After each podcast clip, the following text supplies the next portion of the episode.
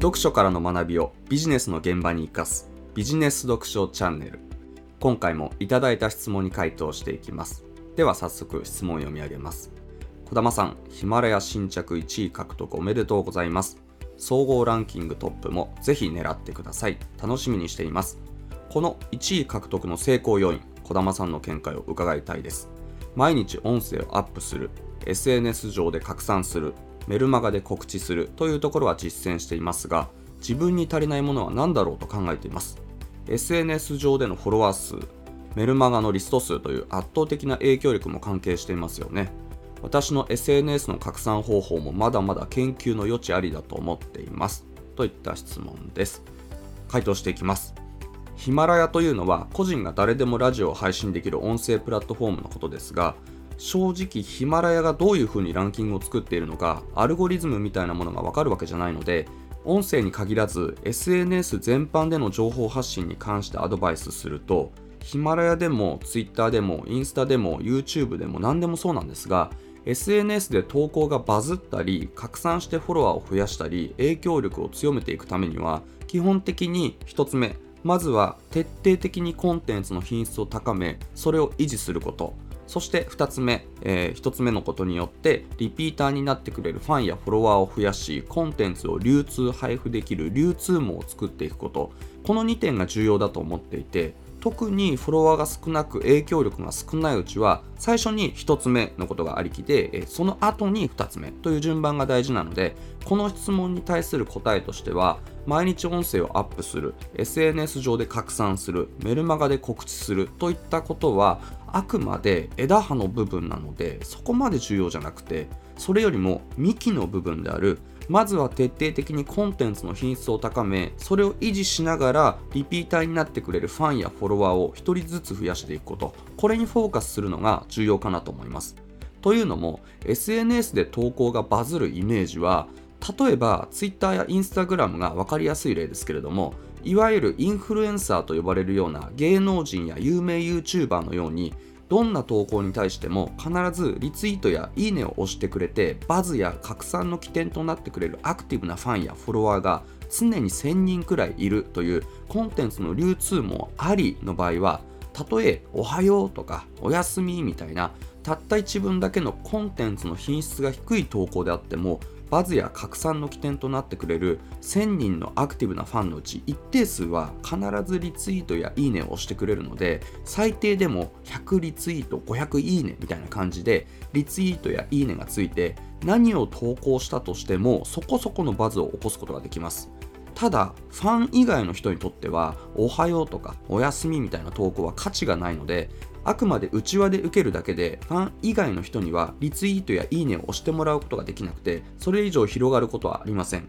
あくまでそこそこのバズで大きなバズや拡散になることはありません。一方で仮にそのインフルエンサーの方が面白い投稿やためになる投稿などコンテンツの品質が高い投稿をすればバズや拡散の起点となってくれる1000人のアクティブなファンがリツイートやいいねを押してくれるだけでなくコンテンツの品質が高いことでその先にいるファン以外の方にもリツイートやいいねをしてくれるだけでなくコンテンツの品質が高いことでその先にいるファン以外の方にもリツイートやいいねをしてもらえるので例えば1000リツイート5000いいねみたいな感じで高い確率でより大きなバズや拡散を起こしていくことができます。そのためすでにインフルエンサーになっている場合はコンテンツを流通配布できる流通網はすでにできているのであとは渾身のツイートや渾身の音声渾身の動画などどれだけ良いコンテンツを作ってその流通網に載せていくのかが鍵となりますしコンテンツの良し悪しで100リツイートぐらいのそこそこのバズなのかそれとも数千数万単位でリツイートやいいねが入るほどめちゃくちゃバズるのかこれが変わってくるとも言えます。じゃあインフルエンサーでもない普通の人のようにリツイートやいいねをしてくれてバズや拡散の起点となってくれるアクティブなファンやフォロワーはほとんどいないというこれからゼロベースで始めるようなコンテンツの流通もなしといった場合はどうなるかというと当たり前ですけれどもおはようとかおやすみみたいな一文だけのコンテンツの品質が低い投稿をいくら繰り返してもリツイートやいいねをしてくれる人はリアルでつながりがある友達くらいしかいないので例えば0リツイート3いいねといった形でバズや拡散が起こることはないですしリアルな友達以外でそういった投稿を繰り返すアカウントをフォローする物好きな人もなかなかいないので投稿するコンテンツの品質が低ければ一向にファンやフォロワーも増えなくて影響力をつけていくことはできません。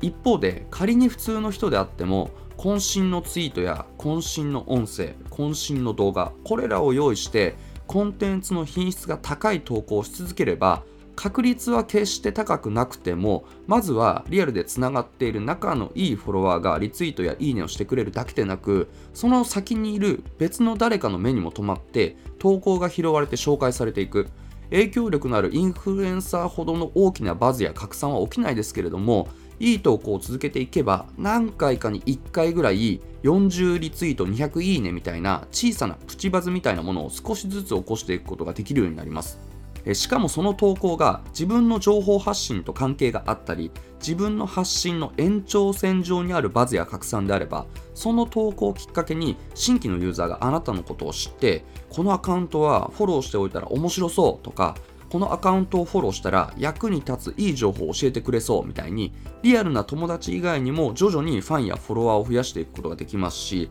それが結果としてバズや拡散の起点となるコンテンツの流通網を少しずつ作っていくことにもつながっていきます。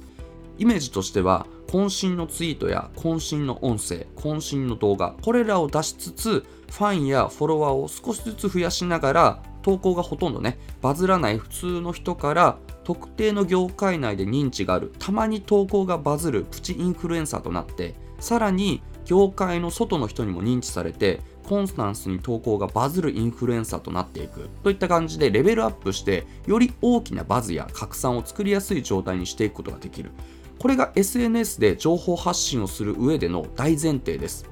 で今話した大前提を踏まえると毎日音声をアップする。SNS 上で拡散するメルマガで告知するというところは実践していますが自分に足りないものは何だろうと考えていますとのことですが毎日音声をアップする SNS 上で拡散するメルマガで告知するっていう部分はやはりさまつな部分というかあくまで枝葉の部分なのでそこまで重要じゃなくてそれよりもやっぱり幹の部分であるまずは徹底的にコンテンツの品質を高めそれを維持しながらリピーターになってくれるファンやフォロワーを1人ずつ増やしていくこと。これにフォーカスするのが重要なのでそのためにも小さなバズや拡散を起こす可能性があって少しずつファンやフォロワーを獲得できるようなコンテンツの品質を高めていくこと。渾身のツイートや渾身の音声渾身の動画これらを作っていくことがまずは大事かなと思います。やっぱりシンプルにコンテンツの品質が低いままであればいくら毎日音声をアップしたところでまたいくら SNS やメルマガで周知したところで効果的ではないですしコンテンツの品質を高めつつその音声を聞き続けたいと思うリピーターを増やしていくこと。あなたの音声を聞いた人がこれは聞くに値するなとか自分の10分15分をこの音声を聞く時間に割いてもいいなとかこういったことを思わせるものを作り続けなければダメなわけでこの音声チャンネルはいつも勉強になるし今日はどんな話が聞けるか楽しみだなとかこのチャンネルを聞くとすごい癒されるからついつい寝る前に聞いちゃうんだよなと思わせるのかあるいはあんまり面白くないから別にもう聞かなくていいかと思わせちゃうかで全然違うわけでまずはどんな音声を作ったらファンやリピーターを増やしていけるだろうか。それだけの品質のものを定期的に出していくにはどういう企画でどういうふうに音声を作っていけばいいのかというのをしっかり考えた上でやっていくことがヒマラヤみたいな音声メディアに限らず SNS 全般での情報発信において非常に重要になるかなと思います。ということで今回の回答は以上です。ぜひ参考にしてみてください。